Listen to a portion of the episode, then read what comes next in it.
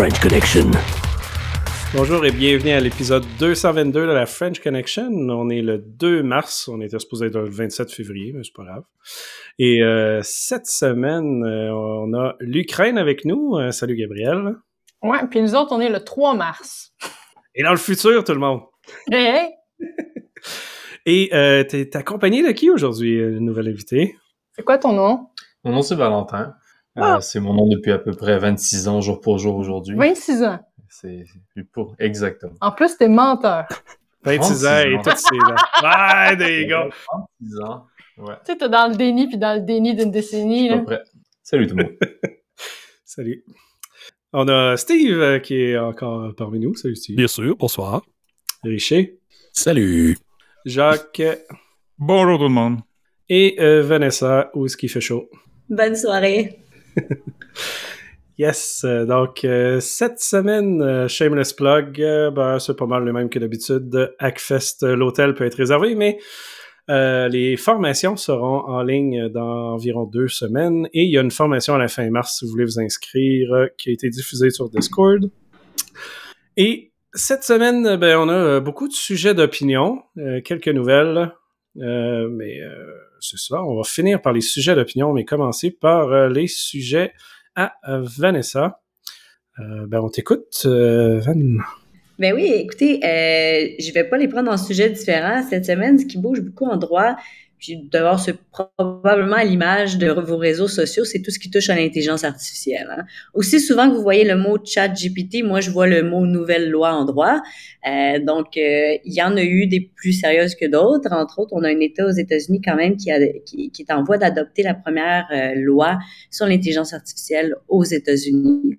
Euh, ça reste quand même qu'on parle d'un pays qui n'a pas encore de loi au niveau fédéral complète là, en matière de vie privée. Donc, ce sont certains États qui prennent des grandes avancées. C'est le Colorado. Le Colorado également qui a des avancées en termes de vie privée.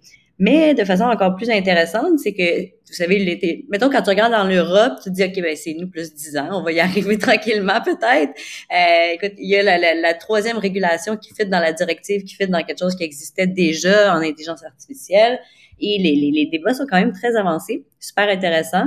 On devrait de se demander comment on va faire la loi pour qu'elle fitte à l'intérieur des systèmes, des infrastructures essentielles de l'État et comment l'intelligence artificielle doit, doit être utilisée à l'intérieur euh, d'un d'une infrastructure qu'on considère critique. Vous allez me dire, bien évidemment, c'est une bonne question, ça doit être dans tous les lois. Non, non, il n'y a pas de loi là-dessus. Il n'y a même pas encore vraiment de loi claire au Québec sur les standards de cybersécurité. Fait qu'on n'est pas là, puis on comprend que quand on, on vient superposer les deux ensemble dans le même outil, ça peut créer certaines problématiques. Euh, alors, euh, c'est sûr que si l'Union européenne va de l'avant avec certains standards, même si nous, on n'a pas de, de loi, ça peut devenir des standards de facto quand même que euh, les infrastructures essentielles peuvent suivre, que ce soit dans l'achat, le déploiement ou même l'utilisation de l'intelligence artificielle voire même la sécurisation des données de, d'entraînement.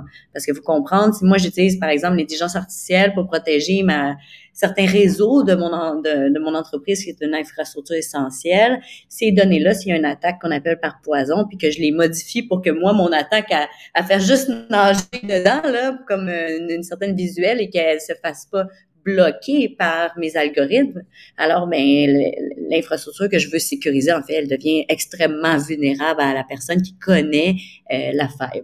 Alors, une loi très intéressante, peut-être qu'on aurait dû se poser la question dès le début, en fait. On se demande un petit peu au Canada, on a passé par la, le, chemin d'aller protéger les individus avant le chemin d'aller protéger notre peut-être les, notre sécurité nationale et nos institutions. Et c'est peut-être aussi pour ça qu'on on a certains euh, frictions entre l'individu euh, d'un côté, puis les institutions de l'autre.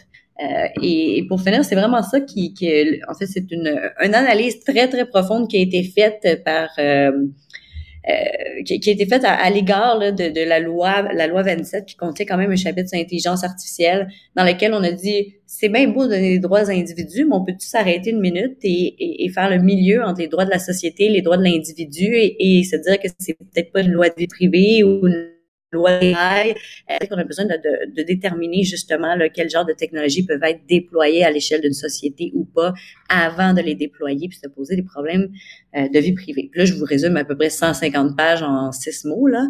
Euh, mais vous comprendrez que la réflexion est quand même très intéressante parce qu'on peut toujours se demander ah c'est-tu le bon paragraphe dans le loi ou c'est-tu le mauvais paragraphe dans le loi mais on n'a pas vraiment eu l'occasion de se demander c'est-tu une bonne idée d'avoir une loi puis c'est-tu cette loi-là qu'on veut? Euh, la loi est là puis prends-la ou prends-la pas sinon la prochaine va venir dans cinq ans c'est un petit peu les options que on a l'impression d'avoir malheureusement euh, alors c'est rafraîchissant c'est très très bien écrit et je pense que c'est deux euh, deux initiatives qui soulèvent bien les questions à l'effet de finalement on a écrit deux pages puis c'était-tu les deux bonnes pages là? Fait qu'on est en avance sur les autres au Québec. je comprends très bien, Vincent. Mais euh, en, ce sujet-là, même en, entreprise présentement, là, je vois beaucoup de demand engineers, euh, développeurs qui veulent utiliser ces technologies-là. Et euh, il y a un gros frein parce que c'est d'un, ça produit du code pour l'utiliser pour générer du code. Ben, ça produit du code vulnérable, du code qui marche pas, et évidemment du code qui t'appartient pas. Donc c'est un bon, bon problème autant légal que éthique au final. Là. Fait que Hâte de voir ce que ça va faire dans le futur. Il y a un bout qui est un peu frustrant actuellement euh, pour moi avec tout ce qui se passe avec l'intelligence artificielle, puis j'ai ChatGPT qui fait un tabac, euh, puis que les gens s'en servent beaucoup. J'ai l'impression que Vanessa, tu vas peut-être raisonner avec ça. Moi, ça fait quatre ans que j'étudie ces questions-là comme mon pain quotidien. Puis avant que moi j'étudie ça pendant quatre ans, il y a d'autres personnes qui étudient ça depuis un autre quatre ans. Ça fait une dizaine d'années que le domaine de l'éthique est en effervescence sur l'intelligence artificielle puis l'incidence sur la société. On a de la documentation qui est produite, on a des outils pour aider les gens à se retrouver autour de ça, pour aider les policy makers, les décideurs et tout ça. Puis là, ça fait un gros boom avec ChatGPT. Puis tout le monde a l'air de se dire, mais qui a pensé à l'éthique? Il y a beaucoup de personnes qui ont réfléchi à l'éthique et on a des outils pour t'aider à créer ces lois-là. Puis ça a été réfléchi. On n'a pas besoin de partir from scratch. We got this covered. Puis au Québec, on a une belle expertise en IA et une belle expertise en éthique. Les deux se sont extrêmement bien arrimés et on est bien outillés pour attaquer ces questions-là. Ce que j'ai l'impression, par contre, c'est qu'on va se buter à beaucoup de red tape quand on va être rendu à devoir les formaliser en policy. Ça, c'est clair. Mais surtout en, éthique, c'est pas connu que ça existe puis que ce monde-là ont fait les recherches. Ton travail, il y a presque, tu sais, à part euh, la communauté, euh, on l'aurait pas su sinon. C'est ça qui est plate. Euh, on n'est pas une discipline extrêmement sexy non plus. Là. Je veux dire, souvent, c'est plus associé à quelqu'un d'un peu rabat-joie qui vient de dire quoi bien faire, quoi pas bien faire bon, ça va, ça, je pense que ça va rester un peu une, de mes missions personnellement comme, comme éthicienne, comme bioéthicienne, c'est de vulgariser la recherche. C'est une, grosse partie de ce que je fais la rendre accessible, puis aussi montrer que la réflexion éthique, c'est pas juste quelqu'un qui pense dans son bureau, ça c'est l'apanage des philosophes. Et c'est pas ça qu'on fait en éthique. C'est très, puis Vanessa, tu peux probablement le confirmer. Euh, les, les, législateurs, les gens qui travaillent en droit, puis les éthiciens travaillent toujours ensemble en avant avant que ce soit formalisé euh, au niveau des lois. Donc, c'est pas des c'est pas des, professions ou des champs d'expertise qui sont inactifs et simplement juste dans la fameuse tour d'ivoire de l'académique. C'est vraiment beaucoup plus terrain que ça. Oui, effectivement. Puis justement, c'est une loi qui, en fait, quand on la lit, elle a plein de principes, c'est-à-dire à déterminer dans des règlements, à déterminer dans des règlements. Là, ça dit de faire plein d'analyses à déterminer des règlements que clairement, on n'a pas l'expertise de faire, ni les moyens de faire dans bien des cas. Euh, ce qui fait en sorte que ça, ça, crée un marché restreint de qui a le droit à l'intelligence artificielle et qui a les moyens de se conformer à ça. Euh, loi qui a été très peu discutée. Euh, personne ne demandait à l'époque une loi en, IA. Elle est sortie avant tout le monde avec des principes généraux euh, dans un contexte qui était le contexte de Huawei. Euh, c'est un contexte pré-chat GPT, un, un contexte pré-utilisateur euh, commerciaux, même utilisateur dans les domiciles. c'est une loi qui a été faite pour vraiment dire qu'est-ce qui pourrait rentrer ou pas dans les infrastructures essentielles, mais on n'a pas pris le saut de dire, en passant pour l'intelligence artificielle, c'est pareil. Non, on a arrêté ça là, puis on l'a laissé faire. Puis là, ben, ça s'applique de façon générale à quand on veut rentrer au Canada et ça s'applique aux gens qui revendent. Fait que là, finalement, ce que je suis en train de dire, c'est que moi, Vanessa, demain matin, je vends un logiciel à ma cliente. C'est moi qui vais être responsable parce qu'en arrière, euh, peut-être une firme grosse comme IBM n'a pas fait sa job comme il faut. Euh, c'est un petit peu ça qu'on est en train de dire, tout ça avec l'idée que c'est plus facile pour monsieur, madame, tout le monde de me poursuivre moi. Je comprends, mais c'est plus facile pour moi de fermer que pour IBM, right? Euh, fait qu'on se ramasse dans une situation où on pousse la canne, on pousse la canne, encore une fois, jusqu'à la petite entreprise, puis jusqu'au consommateur d'exercer les droits. Euh, s'entend que les entreprises, s'il faut qu'ils fassent le contour du Canada, dans bien des, des cas, ça leur dérangera même pas. Euh, fait que c'est quand même intéressant de voir ce qui se passe à, et, je pense des opportunités qu'on avait, la, la, première, la loi C26, la première partie de la loi C27, euh, etc. On, on, était là, pour on parlait vraiment de, de, de, protéger nos infrastructures essentielles. On, on avait un but qui était louable, puis finalement avec les systèmes de IA, euh, on, on a dit bon, c'est un bon impact, un gros impact, ok, c'est beau. Euh, il n'y a pas été question de normes de sécurité pour entrer du IA, de normes de gestion de risque. Pourtant, dans le reste du monde, il y a ISO qui a sorti, il y a NIST qui a sorti, il y a même FAIR qui a sorti une méthodologie de gestion des risques qui est encore plus compliquée que l'autre que vous aviez avant. Puis là, vous allez encore pouvoir le mettre dans un Excel encore plus compliqué. À la fin, ça va juste donner une petite, euh, une petite affaire en forme de spider web. Là. Mais peu importe, l'idée, c'est que les gens se posent vraiment la question ailleurs dans le monde. Euh, et malheureusement, on voit pas, je vois beaucoup d'études de, qualité qui sortent au niveau du droit, de l'UDM d'ailleurs, mais je vois pas vraiment les études de, de, qualité qui sortent sur comment nous, on veut gérer de façon réglementaire euh, l'IA au Québec. Puis si notre, notre, approche est de dire on va juste suivre qu'est-ce que le fédéral fait, mais le fédéral en ce moment, c'est des principes très très haut niveau là. C'est comme comme euh, comme Gabriel l'a dit, c'est très plate d'avoir une très grande expertise comme ça au Québec et de ne pas avoir en ce moment des groupes de consultation sur comment on va mettre en place la réglementation, que ce soit par des recommandations au moins en français pour les gens qui parlent pas tous anglais, euh, qui puissent servir à nos industries immédiatement. Très bon point. Euh, avant de continuer sur nos sujets de l'Ukraine, euh, ben, Valentin, tu es nouveau ici. Fait que il y a des questions à répondre avant de faire cela. Donc, euh, bienvenue à la Friends euh, Connection. Donc, euh, yes! la question qu'on demande à tout le monde, puis je pense que tu as joint récemment la communauté, mais sur Discord, sur quel nom on peut te retrouver? Valentin. Valentin Kravchenko. Je vous... Comme ça se prononce. Non, non, Valentin K. Normalement, vous allez pouvoir le trouver. C'est comme un grand plaisir de Valentin ces temps en Ukraine, de quand il donne son nom de famille, il n'y a pas besoin de l'épeler, ils savent. C'est ça, je suis dans mon élément, je savais même pas que ça pouvait être aussi facile, parce que généralement, quand je donne mon nom de famille, je vois des mains un peu tremblantes, qui paniquent, puis on va t'appeler Valentin, on est très, très, très informel ici. euh, ici, tout de suite, ils savent comment on l'écrit, c'est génial. Euh, super. Donc, euh, ouais, euh, dix petites questions. ben, la première s'adresse plus ou moins, mais en fait, habituellement, on demande qu'est-ce qui t'a fait choisir d'aller en sécurité informatique, mais explique-nous dans c'est quoi ton domaine et qu'est-ce qui t'a fait aller dans ce côté-là? Ah, j'ai perdu Internet pendant une seconde. La joie d'être en déplacement. Est-ce que, est ah, que tu peux répéter la question, s'il vous plaît? Laisse-moi prendre les minutes pour couper ça. All right. Ah, Donc, habituellement, on pose la question est-ce pourquoi tu travailles en sécurité informatique? Mais dans ce cas-ci, euh, dis-nous, c'est quoi ton, ton emploi du temps et pourquoi tu travailles dans ce domaine-là? Ou encore, pourquoi tu travailles pas en sécurité informatique? Euh, j'ai un background un peu, un peu, étrange. À la base, je faisais de la production vidéo. J'ai fait 10 ans de, de, de vidéo et euh, quelque chose quelque chose d'étrange s'est produit dans ma tête où je me suis dit j'ai envie de passer plus de temps à, travailler sur Excel que sur une table de montage. Je peux pas encore me l'expliquer.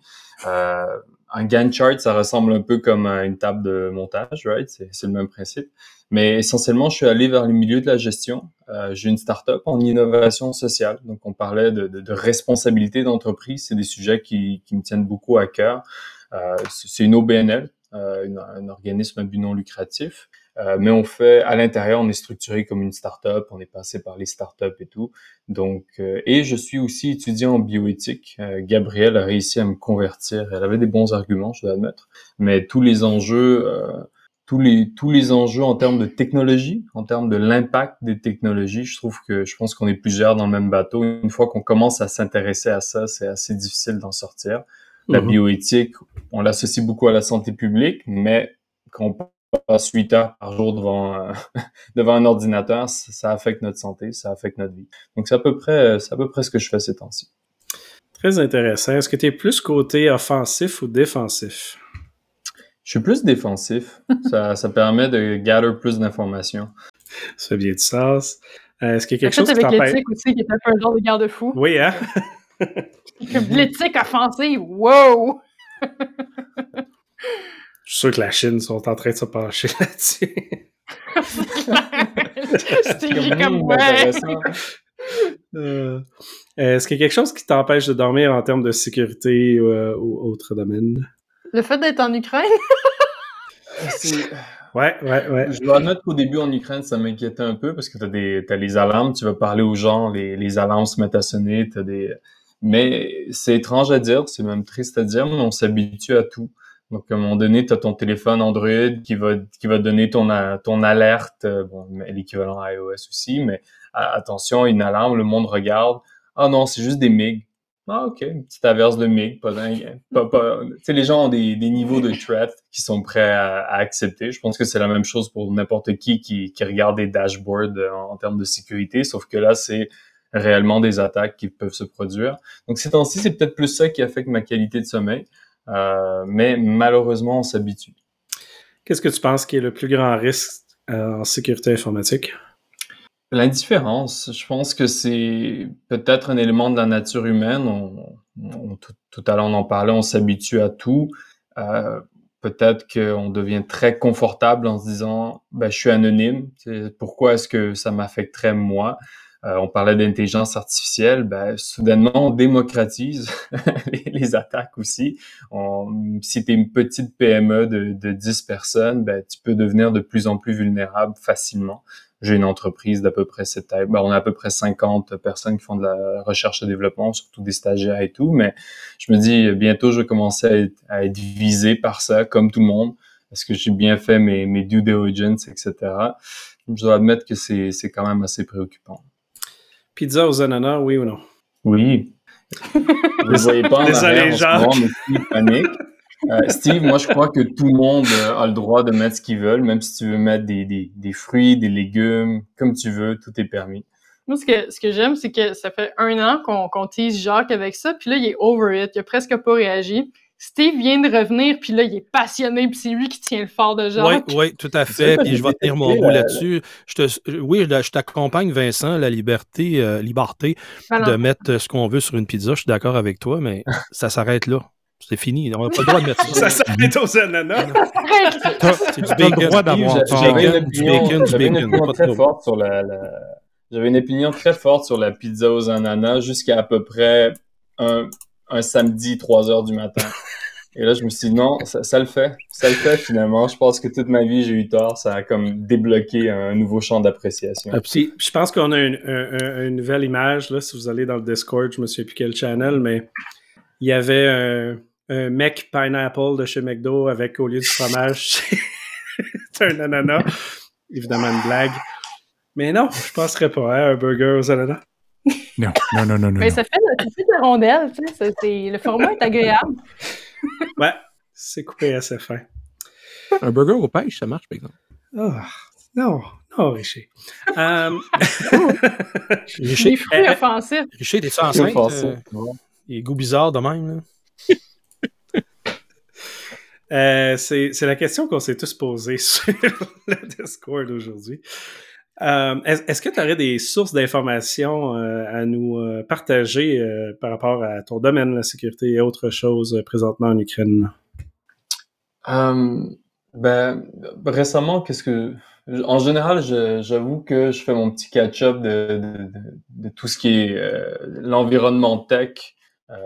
J'aime bien le, podcast de Vergecast pendant que je fais autre chose, c'est le, sweet spot. C'est en anglais, malheureusement, mais j'adore euh, me rattraper là-dessus. Mais récemment, j'ai vu une nouvelle qui m'avait accroché, qui était très...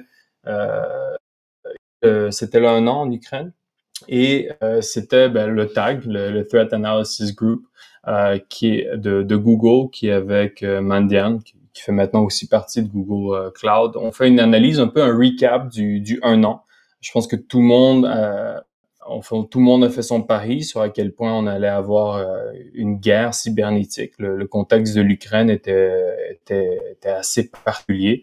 Euh, il y avait déjà eu des attaques par le passé avant le, bon, le conflit n'a pas débuté l'année passée, mais il y a déjà eu avant ça des, des, des, attaques en Ukraine qui ont même débordé. Je pense qu'il y en avait une en, dans le, le coin de 2018, coûté quelques milliards de dollars. Ça a débordé en Europe, ça a débordé aussi. Mais si vous êtes curieux, jetez un coup d'œil à ça. Ça s'appelle, euh, ça s'appelle le Fog of War, qui est toujours un, bon titre. Euh, How Ukraine Conflict Transformed the Cyber Threat Landscape. Ça a été publié en février, à peu près deux semaines, donc à peu près mi-février, vous allez le trouver. Et c'est quand même un fichu bon résumé. Euh, c'est pas très égal par section. Ce que j'aime bien au début, il donne beaucoup, beaucoup de sources. Quand vous faites des rapports, mettez vos sources, c'est génial. Mais après ça, ils deviennent beaucoup plus, euh, beaucoup plus timides sur certaines sources. Mais ils font un très bon travail euh, pour analyser comment le conflit s'est déployé. Et quand je dis un très bon travail, c'est qu'ils vont aller chercher les acteurs en particulier. C'est quoi leur groupe, c'est quoi leurs différents noms de code, dans quoi ils se spécialisent, dans quelle langue, euh, à partir de quel moment ils ont euh, fait les différentes stratégies d'attaque? Donc, on parle de, de logique de campagne. Euh, comment ces différents acteurs-là s'arriment. Grosso modo, pour, pour résumer, un type de notification que j'ai jamais eu, mais je trouve que ça marque l'imagination. Imaginez, vous êtes, vous êtes chez vous, vous êtes en train de consulter, vous connecter au travail, et là, sur votre Gmail, vous recevez une notification euh, de spam. Je pense que tout le monde en a déjà eu, de phishing. Sauf que cette fois-ci, Google va vous préciser que, en fait, vous êtes visé par une attaque qui est euh, government-based. Donc, vous êtes visé par une attaque qui est sponsorisée par un gouvernement ou affiliée à un gouvernement. On n'est plus dans le même niveau. C'est pas, c'est pas des petits groupes, c'est pas du monde qui font ça en général. Là, il y a spécifiquement un gouvernement qui vise euh, ton compte. Euh, ça a été très localisé en Ukraine. Euh, ce qu'on voit de, ce rapport-là, c'est qu'il y a eu étonnamment, eu peu d'attaques sur des entités ukrainiennes à l'extérieur de l'Ukraine. On aurait pu penser que ça a été une proie assez facile. Euh, donc, les, les, attaques en à peu près un an ont monté de, ça dépend de quel chiffre on regarde, 250% à 300% euh, dans les dans les attaques, les, le classique, les DDoS, etc. Beaucoup de phishing aussi. Ce qui est intéressant dans ce contexte-ci, c'est que non seulement on peut regarder l'Ukraine, mais ils ont aussi regardé les pays du, du NATO. Et ils ont vu à peu près le même cas de figure, des attaques de 250, 300% d'augmentation sur, comparativement à un an avant. Donc là, tu commences à avoir quand même d'assez d'informations assez intéressantes. Une autre partie intéressante du rapport que je qui moi m'a beaucoup intéressé. J'avais fait une maîtrise en, communication. Donc, c'était la partie qui s'appelle euh, Information Operation, donc l'utilisation des médias. On en parle beaucoup. Tu sais, les, cybernétiques, c'est pas uniquement déstabiliser euh, une compagnie euh, d'électricité, euh, des infrastructures shipping, etc. On peut deviner, mais c'est aussi aujourd'hui, ça se fait beaucoup avec l'information. Il y a eu des, une partie du rapport qui détaille un peu les, qui fait quel type d'attaque. Ce qui, m'avait marqué, premièrement, c'était euh, l'attaque s'est surtout concentrée, euh, pardon, pas l'attaque, mais les, les, les, ressources ont surtout été concentrées en russe. Donc nous, on on n'en a pas tant débordé. On savait qu'il y a eu des logiques de, de deepfake, par exemple euh, Zelensky qui, qui va dire certains propos qu'il n'a jamais tenus. Ça, c'est les cas classiques qu'on nous disait faites attention, faites attention avec l'IA, les deepfakes, ça arrive. Il y a des deepfakes de Zelensky qui circulent, par exemple. Mais c'est surtout, ils ont, ils ont surtout visé la langue russe pour garder le contrôle de l'information auprès des Russes par les Russes. Donc, ça déborde relativement peu de notre côté. Et quand je dis surtout, c'est, vous savez, du phishing, on en fait dans toutes les langues. Euh, du, ce type d'attaque, c'est très polyvalent. Là, on parle de 96% euh, du contenu qui a été produit dans, euh, en euh, en termes d'information, ça a été de par des Russes pour la langue russe. Okay? Donc essentiellement, nous de notre côté, si, si on est dans le confort du Canada, on le voit, on le voit très peu. Il y a beaucoup aussi une, une augmentation de ce qu'on appelle le, le, activisme. Donc, je pense qu'on est assez familier avec le concept ici. Dans ce contexte-là, il y a de plus en plus de liens entre euh, entre l'intelligence, les, les, euh, le Russian intelligence et l'activisme. Donc oui, il y a des groupes, les fameux trolls russes qu'on parle, mais ça commence à se formaliser auprès de, de groupes qui sont supportés littéralement euh, par, le, par le gouvernement. Il y a quelques détails dans le rapport qui sont intéressants de, de, de cette sorte de guerre incessante que Google mène par rapport à news outlets euh, qui se... Problème technique, continuons sur nos prochains sujets, Jacques, euh, il s'est passé quand même une grosse attaque au Canada. On parle d'Indigo, puis tu as quelques nouvelles en ce sens-là. Je te laisse introduire le tout. Oui, ben c'est juste un suivi. On en a parlé, je pense, dans le dernier épisode. Et euh, à ce moment-là, Indigo rapportait qu'il n'y avait pas vraiment de fuite de données ou qu'ils ne pensaient pas. Et là, ils ont confirmé dans la dernière semaine qu'effectivement, il y a eu une fuite de, euh, d'informations des employés. On parle des employés actuels et anciens. Euh, donc, il y avait des renseignements personnels de ces employés-là qui ont été volés. Ça m'a... Ancien. Qu'est-ce qu'on veut dire par ancien? Jusqu'à combien de temps qu'ils gardent ça? Ça me fait penser à Olimel, l'histoire d'Olimel, une couple d'années, quand il y a une femme à Granby qui s'est fait appeler pour dire « On s'excuse, vos données étaient là-dedans. » Elle dit « Pardon, j'ai travaillé chez vous, vous avez 22 ans pour un été, là. Pourquoi vous avez encore mes données? » Hein? Fait qu'il y avait un, évidemment, il a, il y, a, un problème de gouvernance d'information là-dedans. Mais euh, ils ont confirmé finalement que oui, il n'y a, aucune donnée qu'on dit à date là, que de, de, de, client qui a fuité. Mais effectivement, si vous êtes employé d'Indigo, il y a, une risque, il y a un risque que vos données soient, circulent sur le dark web. Ouais, ils ont vraiment décidé de ne pas payer. Fait que c'est sûr que ça va leaker partout, partout. Ouais, ouais. Bon move. Félicitations. J'aime ça, les compagnies qui ne payent pas. c'est vrai. Ouais, ben, c'est le dilemme, hein, c'est le débat qui finit pas. La, donnée est déjà volée, ça change rien au final. Ouais. Elle est déjà leakée, elle est déjà volée. Elle va se faire revendre si elle ne leak pas publiquement. Ils vont faire un mix des deux. Au final, ça, ça, change rien, techniquement. Non. Il y a encore beaucoup de monde qui paye, par contre. Ils ont l'espoir. Puis, dans, dans, beaucoup de cas, quand même, les, les cyber méchants tiennent leur bout du deal, puis ils ne publient pas les données. Mais de plus en plus, je pense que oui. Puis, hein, euh, c'est con parce que c'est leur modèle d'affaires. Tu dis aux mm-hmm. gens, paye-moi, puis je publie pas tes données, puis ils publient pareil. Fait que dans le fond, ils sont en train de démolir leur propre modèle d'affaires. C'est vraiment pas brillant. Exact. je, pense que j'ai peut-être une opportunité de faire un peu de business coaching avec ces, ces groupes-là. Voilà, une diversification de, hein? de, ton entreprise. Voilà, voilà. Oui, oui, du petit passif par là.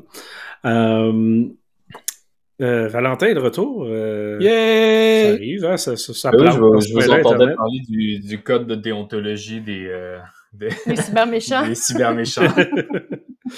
Excusez, l'Internet est super instable depuis une heure du matin, mais autant comme l'Internet de maison que nos cellulaires, fait qu'il y a quelque chose qui se passe sur le réseau. Hmm.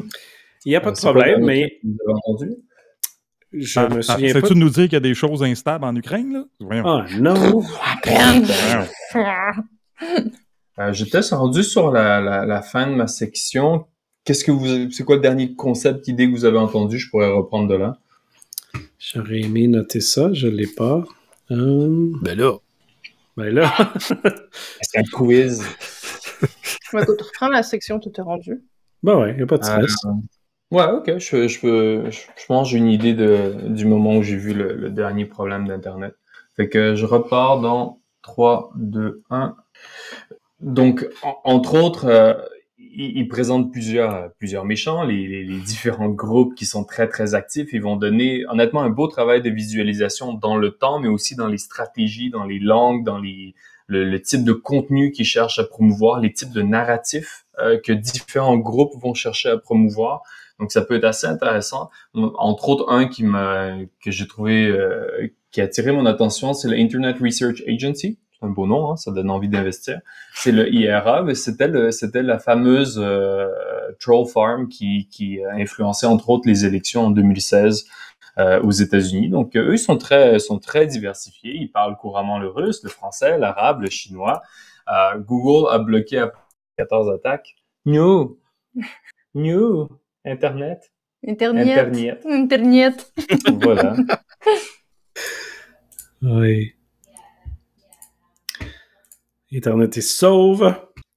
Il manquait les deux questions les plus importantes. J'espère qu'on va être capable de faire la crémeuse, la traditionnelle. C'est quand même très sécuritaire comme question.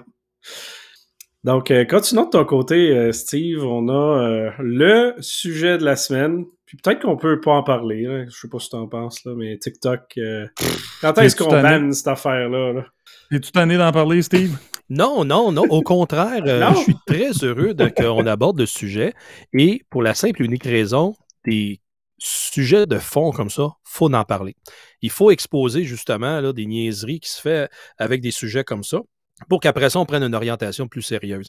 Euh, l'histoire de TikTok, évidemment, ça traîne depuis longtemps, c'est pas la première fois, euh, et qu'on en parle dans le sens que ça a déjà été adressé dans le passé, et là, on arrive avec quelque chose de mainstream. Qu'est-ce qui a mis le feu à ce sujet-là cette semaine pour que ça soit vraiment là, le talk of the town, donc tout le monde en parle. Ben, Christy, euh, en même temps, il y a des, affirmations de malversation, euh, d'influence indue dans le processus électoral, la même, euh, du même étonnation que pourrait être potentiellement utiliser un outil pour faire justement de l'influence vers la diaspora chinoise ici ou ailleurs dans le monde. Alors, ça, cette partie-là, elle a été documentée. Euh, tout le monde qui disait des choses pas fines envers les Ouïghours, euh, que la Chine n'était pas fin avec eux autres, ben, se sont fait servir de la désinformation. Tout autant que la désinformation vole présentement sur ces médias sociaux-là chinois, comme quoi que le dirigeant russe numéro un est un bon euh, dictateur. C'est pas un dictateur, c'est un bon leader de pays, etc. Donc, un moment donné, il faut faire la part des choses. Puis là, on a l'opportunité d'en parler. C'est quoi un média social? Et ce n'est pas là que la nouvelle officielle doit sortir et doit être validée. Fait que devant ça, moi, en tout cas, je, même je l'ai apporté, genre, je sais pas pour toi, mais euh, pour dire, euh, monsieur, dame, prenez le temps de regarder c'est quoi ça fait ce média social-là. Il y en a qui vont tout simplement mm-hmm. dire, hey, moi, je m'en sers juste pour regarder des vidéos de show ou d'en produire, tant mieux. Mais en même temps, il y en a qui veulent s'en servir à des fins officielles. Et c'est là que mm ça change la donne parce que une raison officielle d'un média social, ce n'est pas le fonctionnaire X, Y, Z devrait s'en servir.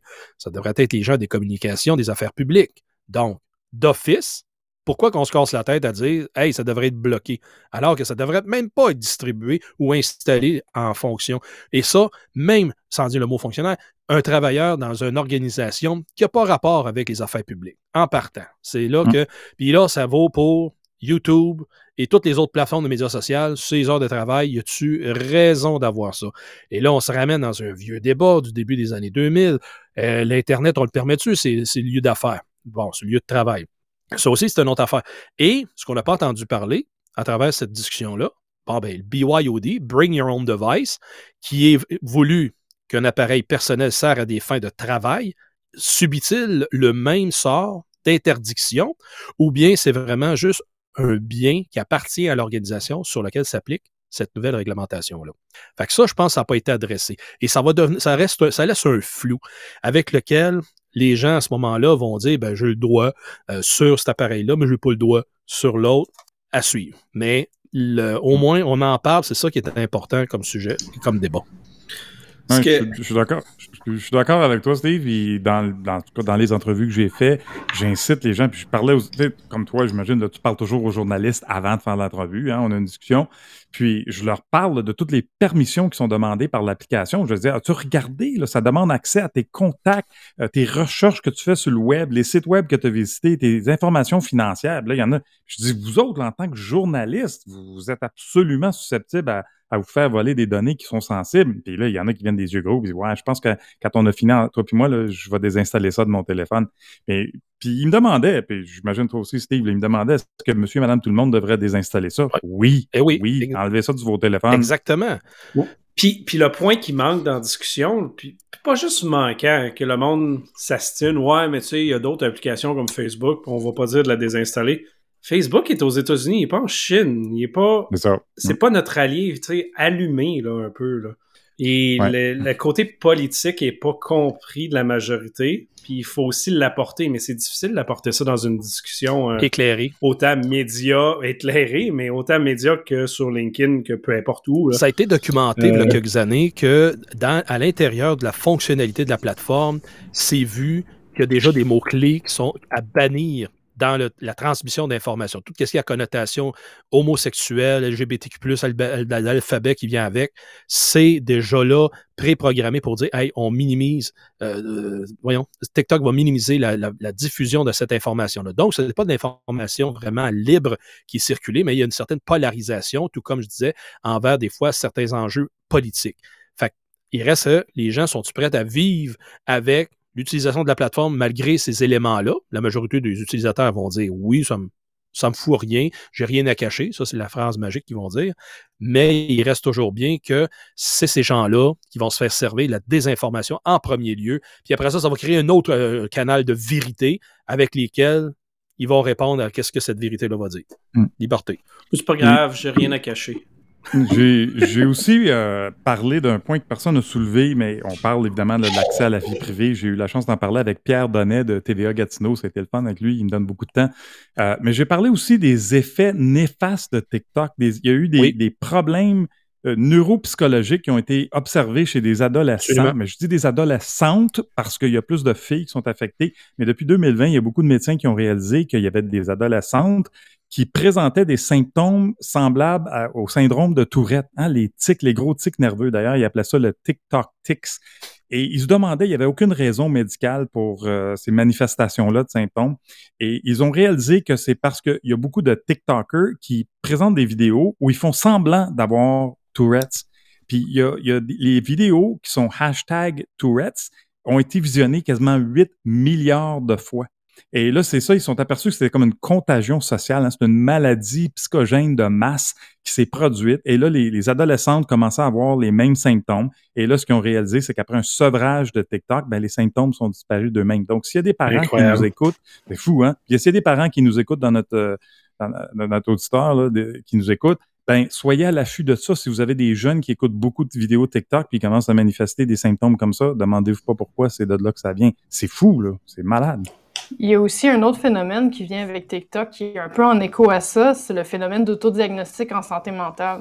Il y a des communautés au complet qui font de l'autodiagnostic de dépression, d'anxiété, mais de trucs comme euh, borderline, bipolarité, schizophrénie. Ça, vrai. Et ça devient littéralement des trends où ces gens-là s'autodiagnostiquent ça, font du, du mimétisme de symptômes comme tu as décrit avec le, le syndrome de la tourette, et ça crée un gros problème de santé mentale aussi parce que, premièrement, ça banalise les problèmes de santé mentale, ça encourage l'autodiagnostic qui n'est absolument pas un outil pour venir en aide quand tu as des problèmes de santé mentale.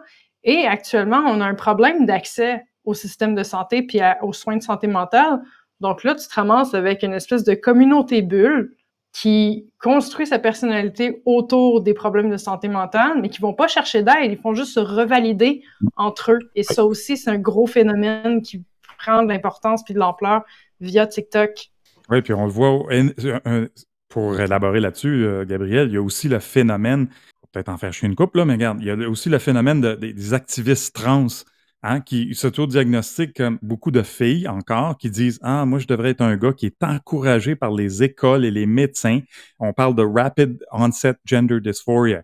Donc, soudainement, out of nowhere, des filles, des adolescentes qui disent Ah, moi, je devrais être un gars, et on les supporte entièrement, on les met sur des puberty blockers. Ils sont donc, sont donc condamnés à vie à être sur des médicaments, des doubles mastectomies à des filles de 14-15 ans qui juste c'est comme, encore là, c'est un, phénomène de contagion sociale. Le UK, l'Angleterre, finalement, se réveille à ce phénomène-là. Ils disent, un peu, là, peut-être c'est pas correct ce qu'on fait, là. Ils reculent un petit peu. Il y a des cliniques trans qui ont fermé, parce que ça, allait trop vite, là, ces jeunes-là comme ça.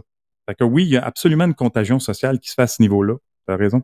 Et juste pour revenir un peu avec le, côté euh, de la santé mentale, effectivement, donc il y a une banalisation par rapport à ça et le fait que les gens ne sont pas nécessairement informés, ils vont voir des symptômes où souvent des personnes vont dire, comme par exemple, bon, ben, tu as le TDAH, tu, voici cinq raisons, cinq symptômes que tu aurais par rapport à ça. Là, tu fais ça, tu fais ça, tu oublies tes affaires. Donc, ça banalise et ça ridiculise d'une certaine façon ce genre de situation-là, parce que les gens vont voir, vont faire comme Ah ben oui, j'ai ça, ah ben oui, j'ai ça. Ouais, c'est pas grave, j'ai pas besoin, je l'ai identifié, c'est pas grave. Ben, c'est ça, il y a, une glamorisation de ça aussi, ce qui n'est pas une méthode pour aller se chercher de l'aide et les outils qu'on a besoin de vivre. Fait que si tout d'un coup, il y a, y a, une limite entre accepter euh, les, les, problèmes de santé mentale, mais les glamoriser et les glorifier, qui va t'empêcher d'aller chercher de l'aide parce que tout d'un coup, tu construis ta personnalité autour de ça. Euh, il y a des dérives vraiment importantes avec ces réseaux sociaux-là. Il y a, il y a aussi une question de timing qui est intéressante, qui est très proche de quand, quand j'étudiais en, j'avais fait ma maîtrise, on, étudie, en communication, on parlait beaucoup des, des médias sociaux. On peut deviner, c'était euh, si tu étudiais ça il y a cinq ans, on parlait que de ça. Et essentiellement, l'idée, c'est que dans les médias traditionnels, tu passes par ce qu'on appelle un gatekeeper. Un, quelqu'un, l'éditeur, par exemple, d'un journal, qui peut avoir légèrement une opinion euh, politique, qui va la déclarer. Euh, pour ceux qui lisent encore le journal, la première, la première partie d'un journal, ça va être la note de l'éditeur qui dit voici un peu mon billet. le, le, le devoir va être de go, le devoir a, une préférence, tel autre journal a une autre préférence. Est-ce qu'on, est-ce qu'à chaque fois que je parle, on perd l'internet? je vois un pattern. Hey, c'est pas grave, hein, ça fait un épisode spécial. Ben oui, hein, mais je veux juste réitérer aussi ce que j'ai mentionné dans les mm-hmm. entreprises. S'il y a des parents qui nous écoutent et qui sont intéressés à ces phénomènes-là, je recommande euh, toujours le livre de Jonathan Haidt, H-A-I-D-T, et Greg Lukianoff, un livre qui s'appelle The Coddling of the American Mind, où ils font la corrélation entre euh, l'apparition en masse des, des, médias sociaux à peu près en 2012 et les jeunes qui ont commencé là-dessus. Et définitivement, il y a une corrélation claire entre l'arrivée de ces médias sociaux-là et les dépressions et les maladies mentales chez les jeunes. Euh, malheureusement, il n'y a pas d'édition française, mais euh, The Coddling of the American Mind, excellent livre. Et j'aimerais rajouter qu'on on a parlé de plusieurs aspects. Il y a la sécurité qui est inquiétante, il y a les, les, problèmes mentaux qui sont inquiétants. Puis là, on nous dit, ben écoute, économiquement, on peut pas bloquer juste un pays on s'entend que c'est difficile à dire économiquement, que là, on est en train de créer une diversification en permettant à la Chine de, de compétitionner avec les États-Unis. Euh, L'argument se tient très, très peu. On ne sait pas comme si on est en train de supporter des compagnies canadiennes pour faire autrement.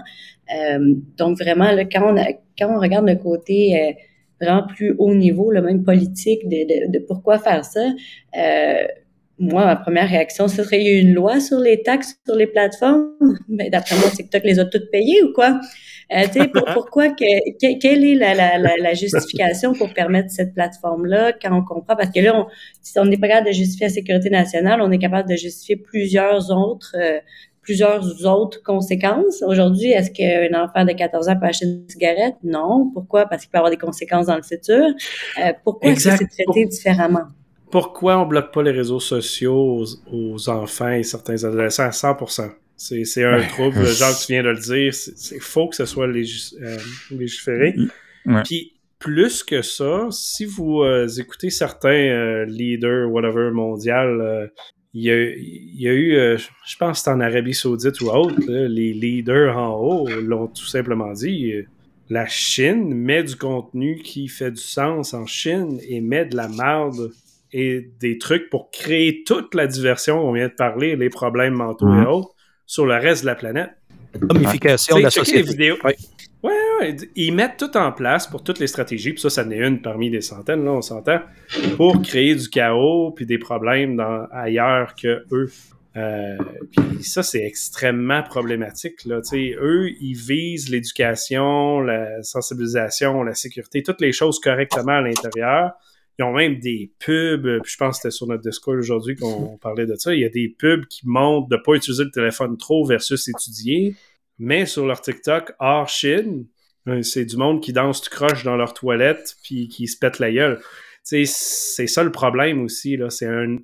dur de relier quelqu'un qui danse tout seul chez eux à un problème de défense nationale, mais ça reste que c'est ça le problème pareil. Ça va ensemble. Ben, un peu comme Valentin l'a inféré tout à l'heure, c'est ça qu'on appelle des opérations d'information. Donc, c'est de l'information de masse à partir de justement de moyens euh, électroniques en commun, les médias sociaux étant le, premier vecteur. Continue, mon Steve. Ben c'est Vanessa qui s'en va. Non, je dit, qu'est-ce que j'ai fait? Vanessa doit quitter. Vanessa, Vanessa doit quitter, on fait toutes des babayes. Bye, Vanessa. Ça paraît pas, mais sur vidéo, tout le monde fait des babayes. Non, non, faisons des babayes, puis on laisse Steve seul. Je me demandais pourquoi Steve arrêtait. Là, ah, il avait l'air comme... Bye, Steve. Stick with the story, man. C'était parfait. Non, ça, on le coupe pas au montage, ça, c'est parfait. Mais là, Richet va être stressé parce qu'on est rendu 5. Ouais, ouais. Non, ça va être CD. Ça va être l'enfer réédité, cette émission-là. On va l'avoir dans 3-4 semaines. Ouais, ouais. Ah non, je te botche ça, toi. Même ce bout-là dedans. Go! Bon, je disais quoi, Caroline? Euh, non, un peu comme ce que je disais, c'est que c'est lorsqu'on utilise, lorsqu'on a de l'influence à avoir comme ça envers de la population via des médiums euh, de diffusion de masse d'informations. Ça a commencé, les premiers essais que l'OTAN a fait, c'était en Bosnie, avec lesquels euh, il faisait vraiment donc de l'influence massive de, la part de l'OTAN vers les belligérants sur le terrain. Et après ça, c'est devenu doctrine, doctrine sur l'opération d'information. Et comme Valentin le mentionnait tout à l'heure, l'utilisation dans des contextes de, de conflit, ben, c'est d'utiliser des moyens non traditionnels, donc des moyens aussi d'influence électronique, médias sociaux, télévision, radio, etc. Et amener un message pour faire changer l'esprit de, cette population-là, puis lui faire accomplir quelque chose d'autre sans mm-hmm. méthode violente, vraiment par des suggestions. Alors, qu'est-ce qu'on amène à dire que TikTok versus Douyin en Chine? Ben, Douyin est un, est un logiciel, est une plateforme d'éducation alors qu'ici, en Amérique du Nord, c'est une plateforme de domification. Vraiment, c'est de mettre en état légumineuse la population. Les jeunes, ils s'adorent à, regarder qu'est-ce qu'ils font comme singerie, excusez de dire ça comme ça, mais en même temps, ils n'avancent pas. Alors Ah, mais c'est la réalité, là. C'est ben oui, ça. J'invente rien en disant ça, là. Non, non, il n'y a, a, rien de nouveau, mais ce qui est extrêmement difficile, puis ce qui me dérange le plus, c'est que j'ai du monde sur LinkedIn reconnu en sécurité qui sont dit ah, moi je m'en vais sur TikTok, je suis correct, il n'y a pas de trouble. Euh, sincèrement. Ouais, j'ai vu ton, ta réponse à. Ouais, hein, tu sais écrit, hein? On ben ce nom-là, mais pour vrai, non, non, ça c'est pas fort. Mais pour vrai, c'est extrêmement compliqué de dire que c'est un problème de sécurité nationale quand la majorité de la population est comme ben, c'est mon, mon entertainment de la journée. Ah. Mais ça fait partie du concept de l'attaque. La population approuve l'attaque de la Chine, même s'ils ne savent pas que c'est une attaque. C'est ça qui est magique dans tout ça. Oui. The dumbing down of the West. Ils ont compromis du monde en sécurité. Imagine comment c'est stupide. Ben, c'est pour ça que ça devient un enjeu de, sécurité nationale, parce que ça va jusqu'aux décideurs. Et à ce moment-là, ceux qui ont la charge de gérer notre pays, ben, on peut-tu s'assurer qu'ils sont le moins influencés? Mais avant tout, là, on peut-tu les éduquer correctement? Et ça, c'est quelque chose que j'ai tenté de faire depuis beaucoup d'années à bien des échelons. Et c'est difficile parce que c'est un, c'est un, c'est une réalité qui est dure à absorber, qui est dure à, réaliser, mais surtout à accepter que ça se passe comme ça. Parce que la journée que tu l'acceptes, à ce moment-là, tu peux prendre action. Mais tout le long de cette journée-là, tu ne l'acceptes pas, puis tu te dis, bah, c'est juste un figment imaginaire, euh, il, il, fantasme encore sur des affaires de James Hart. Non, c'est plus ça, là. C'est plus ça. La, la Chine, les, les, les, les, organisations communistes, les organisations, les régimes communistes ont des stratégies sur des dizaines d'années. Alors que nous, Voire des centaines, techniquement. Des fois. C'est générations. C'est ça. Puis alors que nous, ici, c'est aux quatre ans par des cycles électoraux.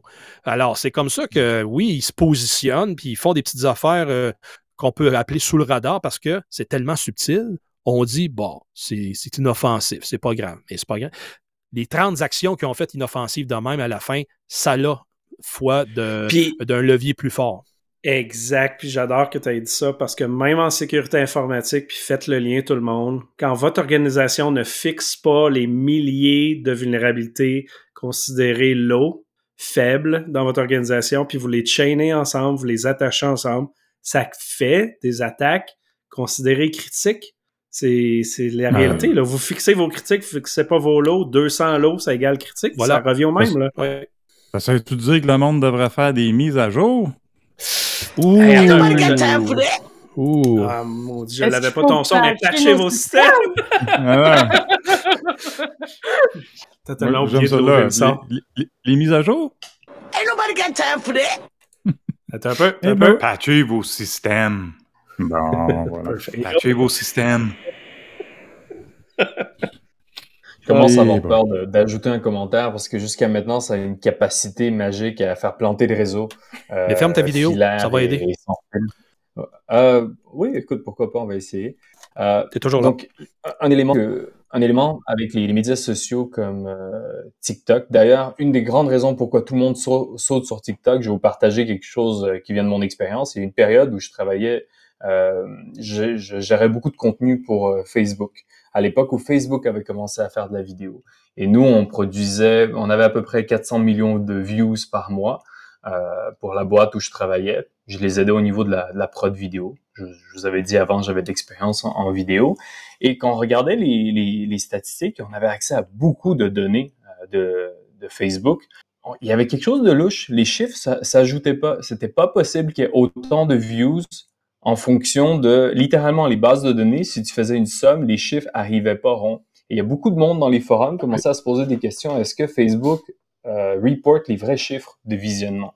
Parce que YouTube, à l'époque, disait 30 euh, secondes, ça prend 30 secondes pour faire un visionnement, pour être considéré comme une views. Mais Facebook disait 3 secondes, c'est une views.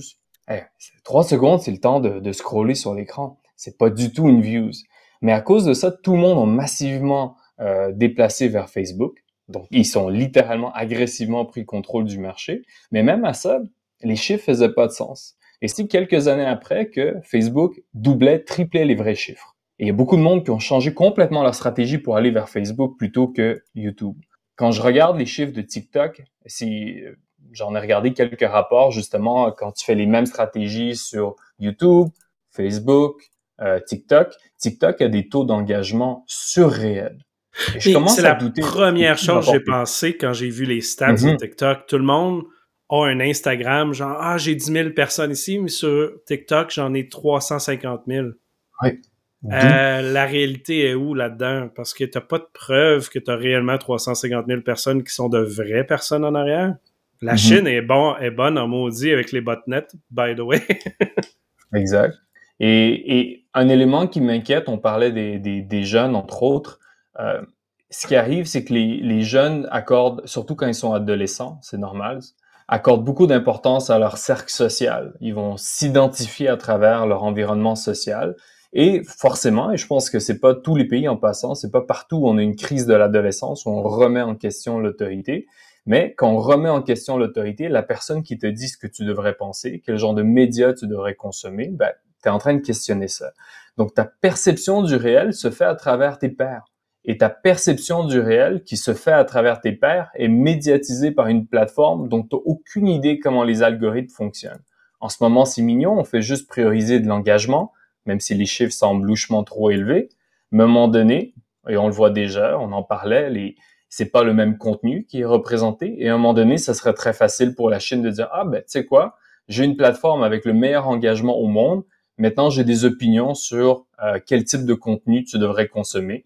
Euh, c'est quel type de contenu je vais te présenter par rapport à l'Ukraine, par rapport à des enjeux euh, ah, d'identité Ils le font, hein, il y a eu, et autres. Exactement. Il y a eu des nouvelles récemment comme quoi qui contrôlait le message sur l'Ukraine et autres. Là, et ça, sont actifs dans tous les domaines. Exact. Et on parlait du côté légal.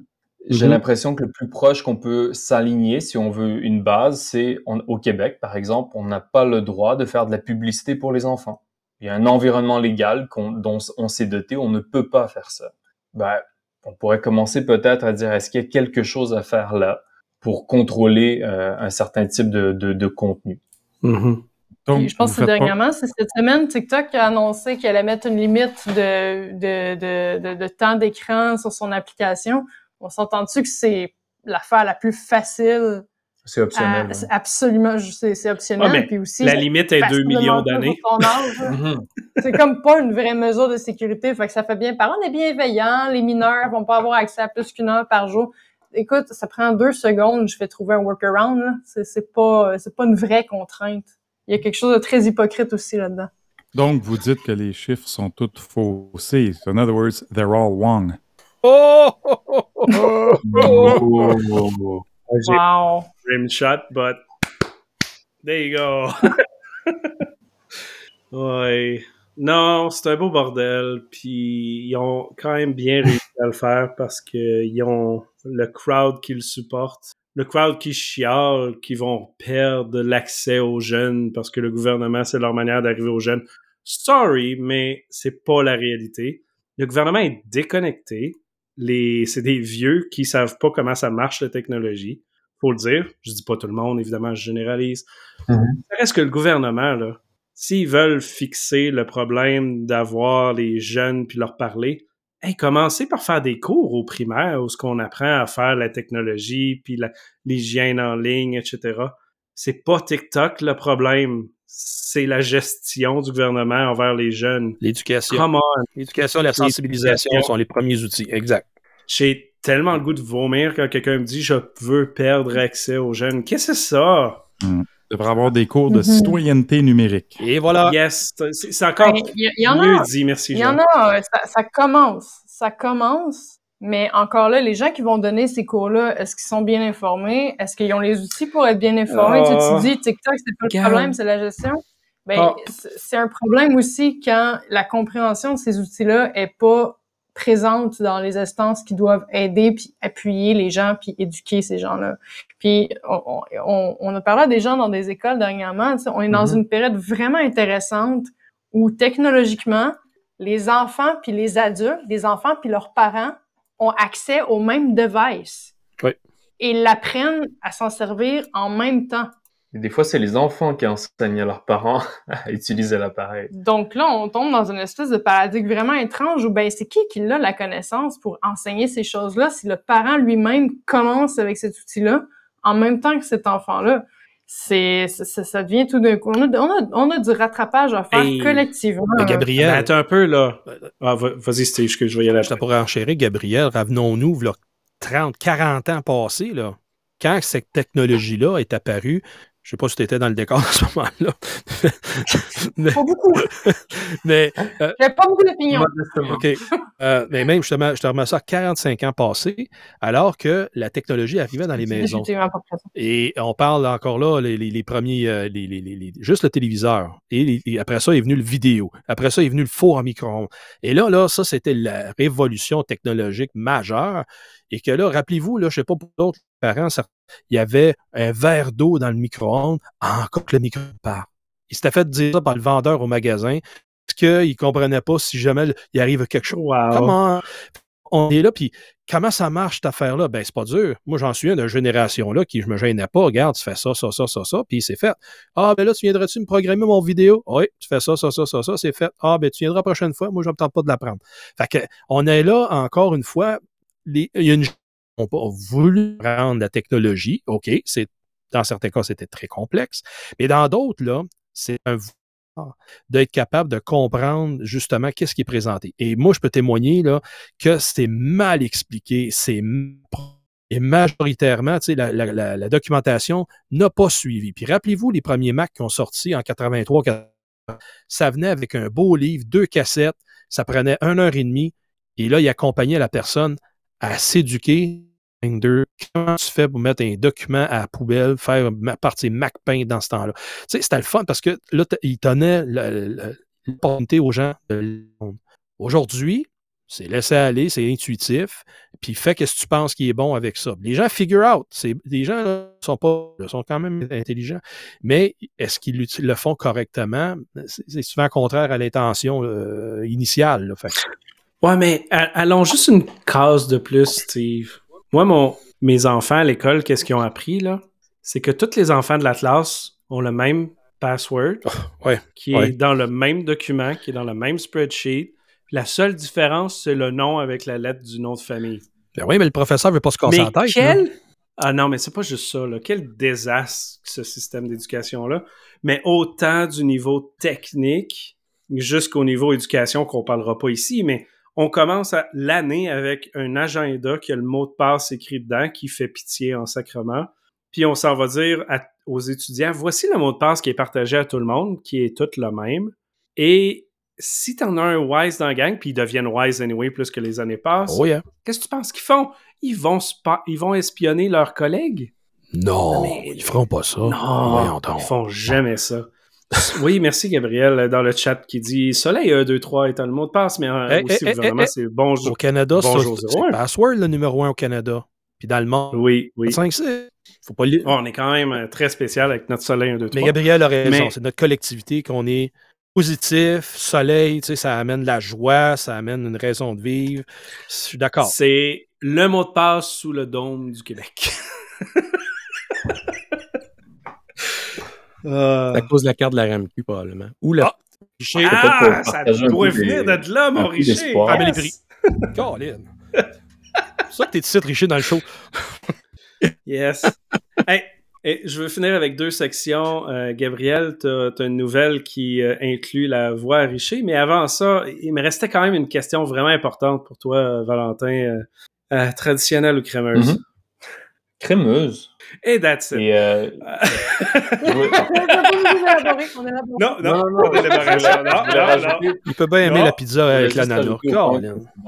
Euh, quand on était, on était allé dans une école euh, secondaire euh, publique et on, on, avait, on avait parlé avec des jeunes justement sur les habitudes numériques parce que tu sais, on en parlait, il y a eu beaucoup d'attaques ça attaque les médias sociaux, l'information est contrôlée, etc. on demandait aux jeunes, vous, vous réagissez comment avec ça? Est-ce que des fois, vous en avez marre d'être sur les médias sociaux? Parce que, tu sais, il faut comprendre, les, ils doivent descendre dans les shelters régulièrement, l'école se fait à distance. non seulement ils se sont tapés le COVID, mais maintenant, avec l'école, les bombardements, tout ça, littéralement, leur vie passe par leur téléphone. Oui. Tu vois? Et on dit, ça ressemble à quoi? Et ils, ils, ils étaient pas tannés de ça. Pour eux, c'est leur manière de, d'avoir de la liberté de connecter avec les jeunes, avec euh, les jeunes de leur âge alors qu'ils ne peuvent pas sortir comme ils veulent.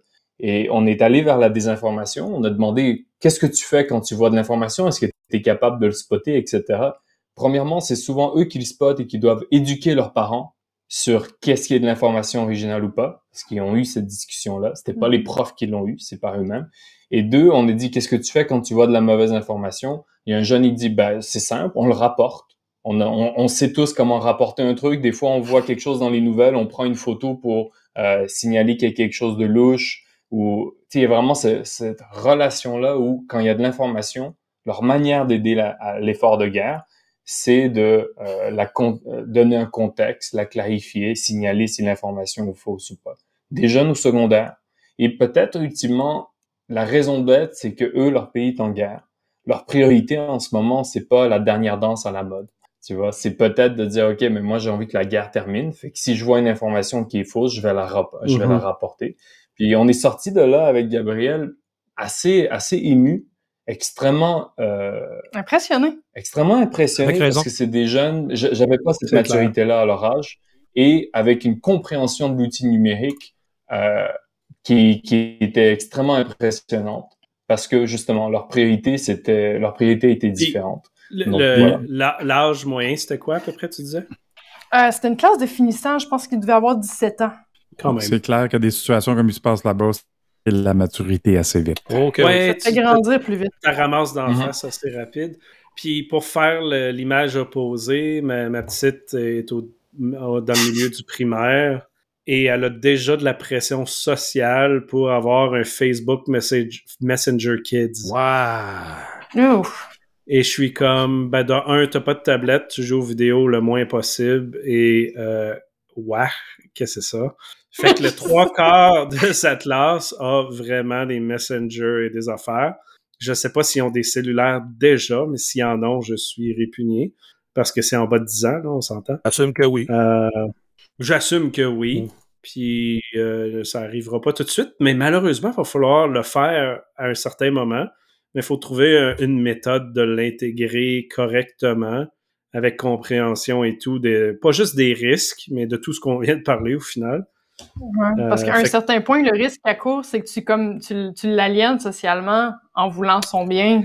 Eh, eh, exact. C'est le même, même, même problème que l'utilisation de TikTok. Pourquoi qu'on le bannit pas complètement? Parce que c'est socialement accepté, puis c'est blablabla. Bla, bla. Euh, puis c'est plate, mais la génération des enfants rois ont été élevés avec des tablettes.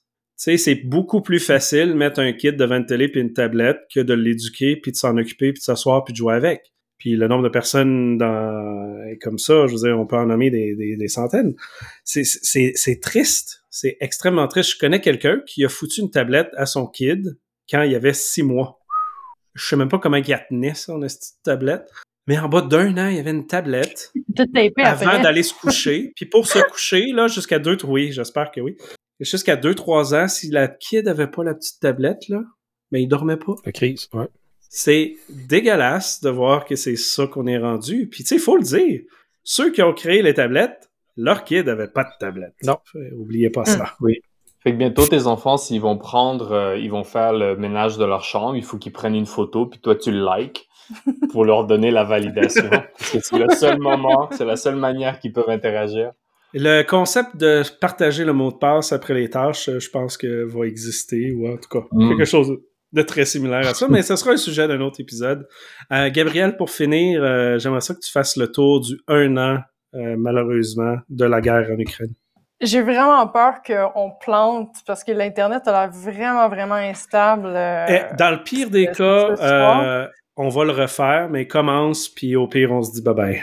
Ouais, certain. Fait que, euh, oui, un an de guerre pour euh, c'était le trois jours de, de, guerre le plus long de l'histoire parce qu'on se rappelle euh, le pari que M. Poutine avait fait, c'est Kiev en trois jours. Finalement, on est un an plus tard et un peu plus. Et Kiev, euh, on en revient, on vous confirme qu'il n'y a pas beaucoup de Russes qui traînent là-bas. Fait que pour souligner les un an de cette obsession qui est rendu mon projet de doctorat, un petit résumé mois par mois des éléments clés qui ont fait cette guerre ce qu'elle est, accompagné de Richer, qui va pouvoir nous donner le ton cinématographique euh, du, euh, de, de, de, la présentation. Parce que, on le sait, le nouveau président préféré du monde entier, Volodymyr Zelensky, était un comédien, un acteur. Donc, j'ai fait une petite compilation de ses meilleures citations euh, dans l'année. Il y en a quelques-unes qui sortent un peu du scope de la guerre, mais qui étaient quand même assez bonnes. Ce gars-là euh, est quotable. vraiment, vraiment quotable. Euh, évidemment, on connaît la voix de Richer. Ça va être parfait pour euh, conclure chacun des mois. Donc, on commence février 2022. 24 février, plus précisément, Poutine lance ce qui est décrit comme une opération militaire spéciale qui ordonne à des dizaines de milliers de soldats russes de pénétrer dans l'Ukraine. Qui avant trois jours, ça s'est pas passé. Les pays voisins se préparent à ouvrir leurs frontières à des centaines de milliers de personnes qui fuient le conflit. En Pologne, combien on, avait de personnes déplacées? Je pense qu'elle a atteint... 2 millions. 2 millions en Pologne. Euh, les hommes en, en âge d'être conscrits en Ukraine peuvent pas quitter le pays. C'est les femmes et les enfants qui quittent euh, les nations occidentales imposent un vaste ensemble de sanctions à Moscou, des arrêts de transactions avec la Banque centrale russe, des interdictions de nouveaux investissements et encore plus à venir, des gels des avoirs des dirigeants politiques et économiques russes. On veut frapper la Russie dans le portefeuille pour la nuire le, le plus possible à ses avancées et ses ambitions de guerre. Pour février 2022, la citation du mois Richer est I don't need a ride, I need ammunition. Merci mars 2022. 441 civils ukrainiens sont tués dans les premiers jours de l'invasion. Les enquêteurs de l'ONU déclarent que certaines de ces tueries-là pourraient constituer des crimes de guerre. Début février, on en recensait 65 000. Je parle février cette année. Donc, on est rendu en mars, ça doit avoir monté encore un peu. Euh, on se rappelle des places comme Bucha, Irpin, qui sont des banlieues de Kiev où on a vu des images absolument horribles euh, du point de vue d'une voiture qui circule dans les rues de Boucha et qui fait juste faire des zigzags parce que ça évite des corps. On se rappelle de Mariupol, le théâtre qui a été le théâtre d'une atrocité avec les enfants qui ont été tués à l'intérieur, tandis qu'il était écrit très clairement qu'ils étaient présents dans le bâtiment. Donc, il y a eu une intentionnalité vraiment claire de la Russie de targeter cet endroit-là. Il y a eu hier Zaporizhia qui a eu des buildings résidentiels avec des gens qui dormaient pendant la nuit, qui ont été tirés par des S-300 aucune justification de dénazification des citoyens ukrainiens ce dossier. Toujours en mars, la Russie est contrainte de recevoir des objectifs de guerre à la baisse suite à la résistance acharnée des forces ukrainiennes. On n'a vraiment pas fait Kiev en trois jours. Euh, donc, elle concentre ses activités dans le Donbass où les séparatistes sont soutenus par Moscou, qui ont lancé une rébellion en 2014. On se rappelle que la guerre n'a pas commencé vraiment en 2022. Elle a commencé en 2014 pour beaucoup de gens en Ukraine. Le conflit aggrave la crise alimentaire mondiale. Le gouvernement ukrainien annonce l'interdiction d'un large éventail d'exportations agricoles. Le prix alimentaire mondial atteint un niveau record en mars. Il y a des problèmes euh, de famine, même en Afrique, causés par ça. Et à ce jour, il y a beaucoup de fermiers qui n'ont pas soit accès à leurs terres à cause des mines ou de l'occupation et des Russes qui volent la culture. Euh, cette semaine encore, il y a un fermier, je pense, de la, la, région de Kherson qui a essayé de commencer à cultiver ses champs et il y a deux fermiers qui sont décédés à cause des mines. Et ça, je vous confirme, il y en a énormément. Donc, notre citation pour le mois de mars. If we will fall, you will fall. So please, don't be silent. Avril 2022, des dizaines de personnes sont tuées dans un tir de missile sur une gare de Kramatorsk dans le Donetsk. C'était plein de femmes et d'enfants et de personnes âgées, bref, les populations très vulnérables qui tentaient de fuir les combats. Le navire amiral, euh, le flagship de la mer Noire, le Moskva, est coulé par l'Ukraine. Euh, même que la, la, qui est la poste ukrainienne, en a fait un timbre commémoratif maintenant. Euh, et le nombre de personnes fuyant l'Ukraine passe la barre des 5 millions. La citation pour avril, c'est pas une citation de Zelensky, c'est pour faire honneur au Moskva qui a coulé. Et la quote of the month, c'est? Russian warship, go fuck yourself. J'adore ça. Mai 2022, la Finlande et la Suède demandent officiellement d'adhérer à l'OTAN en réponse à l'invasion de l'Ukraine par la Russie. La Russie s'empare de la ville portuaire stratégique de Mariupol sur la mer Noire après un siège de trois mois qualifié d'enfer par la Croix-Rouge. Le bataillon d'Azov tombe aux mains des Russes. Ils ont été depuis libérés, euh, pas en excellent état quand même. Et la quote pour le mois de mai, c'est Want your, my pictures in your offices. For the president is not an icon, an idol, or a portrait. Hang your kids' photos instead and look at them each time you are making a decision. Très Batman, j'adore. Juin 2022, des missiles russes frappent un centre commercial bondé dans la ville de Kremenchuk qui tue au moins 16 personnes. Et la Russie déclare que la décision de l'Union européenne d'éliminer partiellement le pétrole russe est susceptible de déstabiliser les marchés mondiaux de l'énergie et qualifie de mesures autodestructrices. Les dirigeants de l'Union européenne ont accepté le principe de réduire de 90% les importations de pétrole en provenance de la Russie d'ici la fin de l'année. Et Richer, qu'est-ce qu'on a pour juin? Prove you are with us. Do prove that you will not let us go. Do prove that you, are Europeans. And then life will win over death. And light will win over us. Juillet 2022, les forces russes s'emparent de la ville de Lychansk, euh, qui achève la conquête de l'oblast de Luhansk, qui est maintenant totalement isolé dans l'est de l'Ukraine. Le géant russe de l'énergie Gazprom annonce qu'il va réduire la moitié des livraisons de gaz à l'Europe par le gazoduc Nord Stream 1. Et Moscou et Kiev parviennent à un accord sur la réouverture des ports ukrainiens de la mer Noire qui étaient bloqués par la marine russe. On espère que cette avancée va permettre d'atténuer la crise alimentaire mondiale. Richer? I'm not iconic. Ukraine is iconic ou 2022. On a des beaux gains. Les forces ukrainiennes lancent une contre-offensive dans le, sud du pays autour de Kherson, le seul point d'accès terrestre à la Crimée. Les lignes d'approvisionnement russes, les dépôts de munitions et une base aérienne en Crimée sont visés.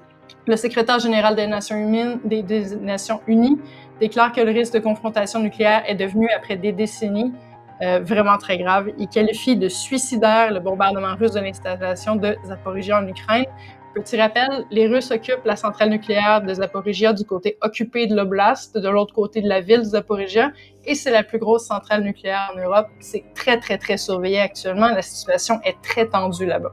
Qu'est-ce qu'on a pour août 2022, Richer? What is the end of the war for us? We used to say peace. Now we say victory. Septembre 2022, l'Ukraine lance une autre contre-offensive dans la région de Kharkiv, dans le nord-est du pays. Un nœud ferroviaire clé qui approvisionne la ligne de front russe est repris. Vladimir Poutine ordonne la mobilisation partielle de centaines de milliers de réservistes. Son décret provoque un exode des hommes armés militaires qui tentent de franchir la frontière vers les pays voisins. Poutine déclare que les régions de l'Est de l'Ukraine feront partie de la Russie à la suite de référendums locaux très, très legit, on vous le jure, trust me, bro. Euh, toute décision de procéder à l'annexation des régimes ukrainiens de Donetsk, Luhansk, Kherson et Zaporizhia n'aurait aucune valeur juridique et mérite d'être condamnée nous déclare le secrétaire général des Nations Unies. Et qu'est-ce que Richer nous dit pour le mois de septembre? In today's world where we live, there's no longer someone else's war. None of you can feel safe when there is a war in Ukraine, when there is a war in Europe. Octobre 2022, ça commence à attaquer les infrastructures énergétiques. Il y a une, une explosion qui endommage gravement le pont Kirch qui relie la Russie à la péninsule de Crimée. Quelques jours plus tard, ben, la Russie commence à riposter avec des premières frappes de missiles sur Kiev depuis des mois, et ensuite les infrastructures énergétiques ukrainiennes qui sont visées par plusieurs vagues de frappes de missiles. Le ministre de l'Énergie du pays affirme qu'au moins la moitié de la capacité d'énergie technique du pays a été touchée. Euh, ça, je vous donne un update là-dessus, vu que on commence à approcher un peu plus du printemps.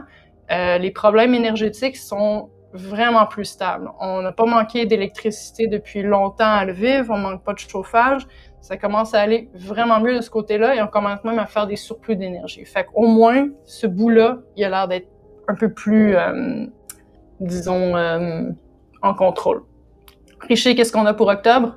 Victory when the weapons fall silent and people speak up novembre 2022, la Russie ordonne à ses forces d'abandonner Kherson, la seule capitale régionale qu'elle avait capturée. La région de Kherson était l'une des quatre régions dont Poutine avait dit qu'elle fait pour toujours. Euh, par contre, Kherson se fait encore bombarder par des S-300 à tous les jours. C'est encore une ville qui est dangereuse. C'est juste de l'autre côté de la rivière, les forces russes sont encore là et continuent de cibler Kherson. Pour avoir été personnellement dans la ville, c'est un bruit de fond constant d'entendre l'artillerie travailler toute la journée, toute la nuit. L'alimentation externe est rétablie à la centrale nucléaire de Zaporizhia aussi à ce moment-là, deux jours après qu'elle ait été déconnectée du réseau électrique à la suite de bombardements russes qui ont été endommagés, des lignes à haute Richer, qu'est-ce qu'on a pour novembre? The president can't change the country on his own, but what can he can give an example. Et en 2020, décembre 2022, le président Zelensky s'adresse au Congrès américain alors de sa première visite à l'étranger depuis le début de la guerre et déclare que l'aide à l'Ukraine est un investissement dans la démocratie. On a des attaques de drones et de missiles le 25 décembre et le 1er janvier. Il n'y a pas de férié pour la guerre. La Banque centrale européenne déclare à s'attendre à ce que l'inflation reste supérieure à son objectif de 2% pour les trois prochaines années. Plusieurs facteurs dans la guerre en Ukraine ont fait gréver l'inflation de 10,6% en octobre dans les 19 pays qui utilisent l'euro. Richer? When you attack us, faces, not our backs, but our faces.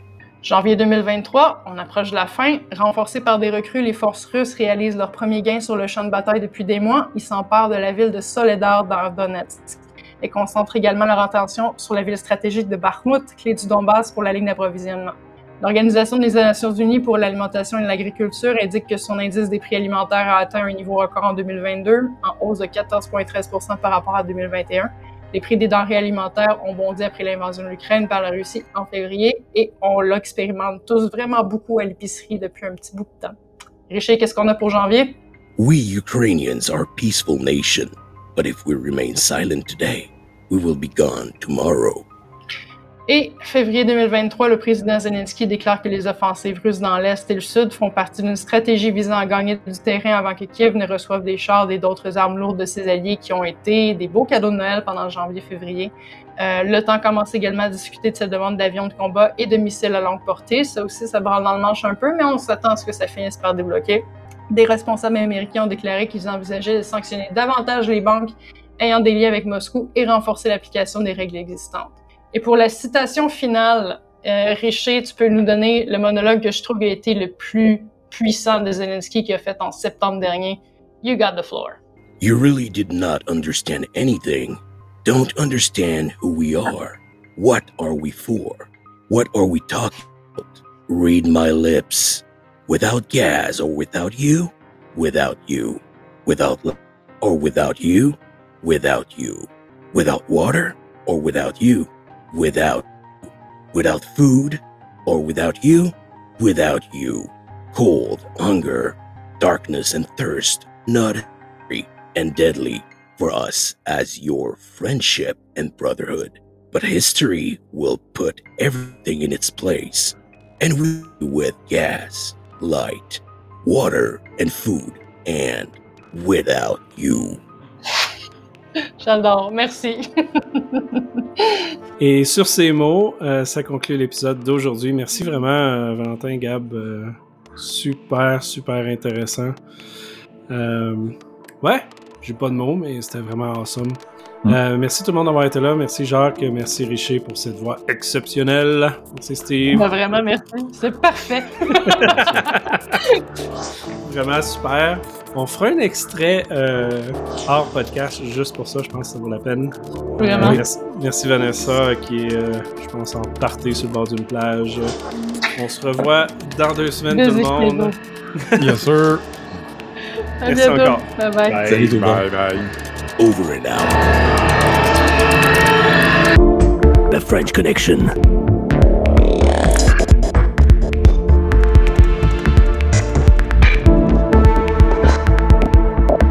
Margarita! C'est pour. Euh, pour Avec des chips au ketchup? Avec des chips au ketchup. Yeah, on said with ketchup. Gross! Yum. Ouais. C'est pour parfait. avec Vanessa dans le sud. Là. Ben, c'est peut-être ma What faute, j'ai is envoyé. that diet called?